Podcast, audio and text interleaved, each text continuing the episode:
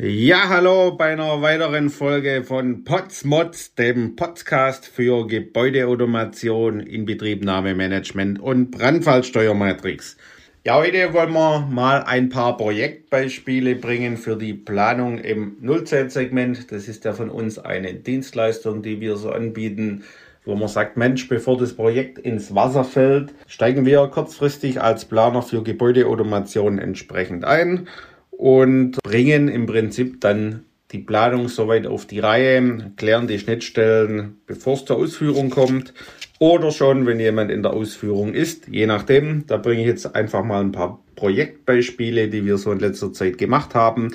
Und was ist das Besondere bei der Planung im Nullzeitsegment? Das ist ganz einfach.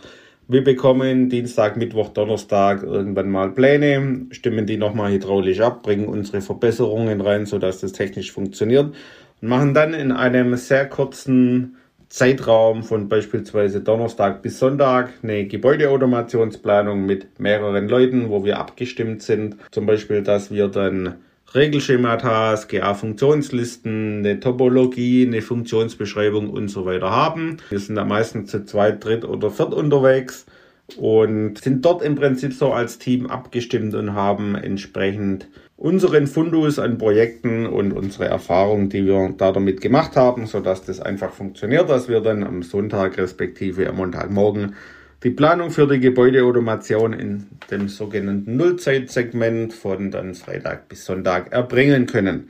Ja, da gab es jetzt vor Weihnachten, ruft mich ein GU, also Generalunternehmer, an und sagt, Mensch, ähm, wir haben alle ausführenden Firmen auf der Baustelle, die sind auch alle gewollt, jetzt auch so hier in der Gebäudeautomation. Aber irgendwie, also wir haben da keine Gebäudeautomationsplanung, weil unser Fachplaner für die Leistungsphase 5, der hat da einfach nichts gemacht oder so rudimentär. Das kann man im Prinzip wegschmeißen.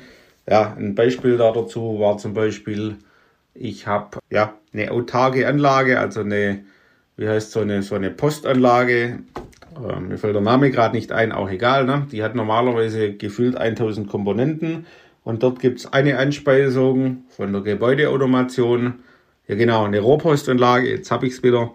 Äh, genau, eine Rohrpost und äh, die hat ganz viele Komponenten, steuert und regelt sich ja normalerweise selbst. Aber die Gebäudeautomation, die soll das machen hier mit äh, zwei Freigabesignalen oder was auch immer das war und vier digitalen Eingängen und dann steuert und regelt die das und die Einspeisung bringt die auch. Also diese Qualität hatte so die Ausführungsplanung.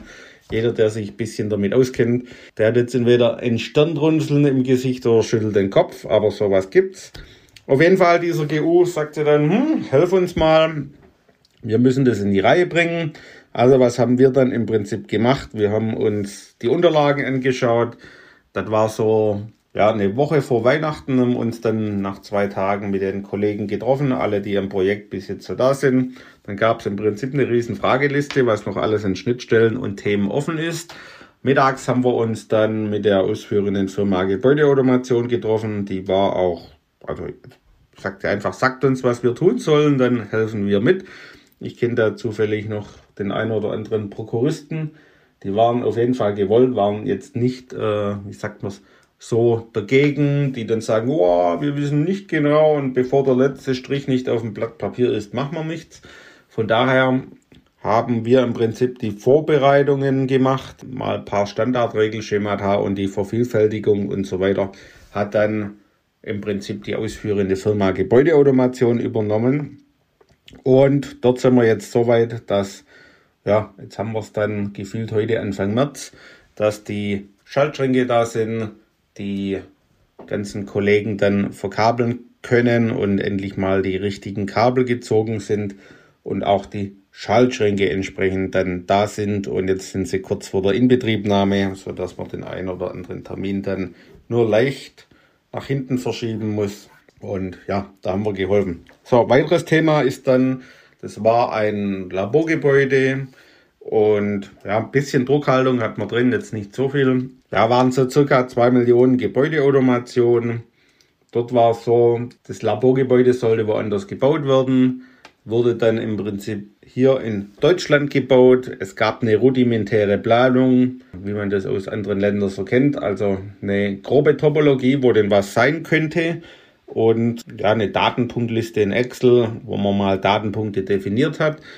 Und jetzt war es im Prinzip so mit dem Büro, das das auf dem Schirm hatte und dann übernommen hat, hieß es, ja, ihr braucht euch da nicht drum zu kümmern, ihr seid ja der TGA-Planer und ja, das machen wir schon als Auftraggeber. Und ja, dann kam kurz vor knapp der Auftraggeber und meinte, hier, liebes Ingenieurbüro, wir brauchen jetzt ganz kurzfristig doch noch die Planung Gebäudeautomation, weil ja, äh, wir haben da so ein paar Schnittstellen links und rechts und ohne die Planung Gebäudeautomation wird es nicht funktionieren. Und wie das jetzt gerade so ist, sind natürlich alle GA-Planer voll und können da nicht innerhalb kurzfristiger Zeit eine Planung für 2 Millionen Euro bringen. Ja. Auf jeden Fall, wir sind dort eingestiegen, auch mit einem ganzen Team. Ich habe mich da persönlich um die Vorbereitung der Leistungsverzeichnisse gekümmert. Der eine Kollege, der Sebastian, hat sich dann auch im Prinzip darum gekümmert, um das ganze Projektmanagement, die Vorbereitungen, die Abklärung und so weiter. Und im Hintergrund äh, gab es im Prinzip die Annika, die dann im Trick sich die Zähne oder, oder die wie sagt man die Finger verknotet hat, die im Prinzip dann hergehen und die ganzen entsprechenden AKZ noch richtig eingetragen hat, teils automatisiert, teils ging es nicht. Und ja, da haben wir eine richtig ordentliche, geile Planung dann abgegeben, die Funktionsbeschreibung. Und wir haben für die 2 Millionen zum Verplanen in Leistungsphase von nichts bis 5, beziehungsweise dann mit LV 6, 5 Wochen gebraucht. War sehr interessant, sehr schnell. Und da damit konnte man im Prinzip die verspätete Gebäudeautomation, die wahrscheinlich woanders ein halbes Jahr gebraucht hätte, einfach von der Zeit so wieder reinholen, dass die ganze Geschichte gepasst hat. Dann noch ein weiteres Projekt, das ist ein Industriegebäude mit den ein oder anderen Anforderungen, was dann Labore, Produktionsflächen und so weiter angeht. Und dort war es im Prinzip so, dass man hergegangen ist und gesagt hat, ja, die Planung, die wird schon passen, wie auch immer.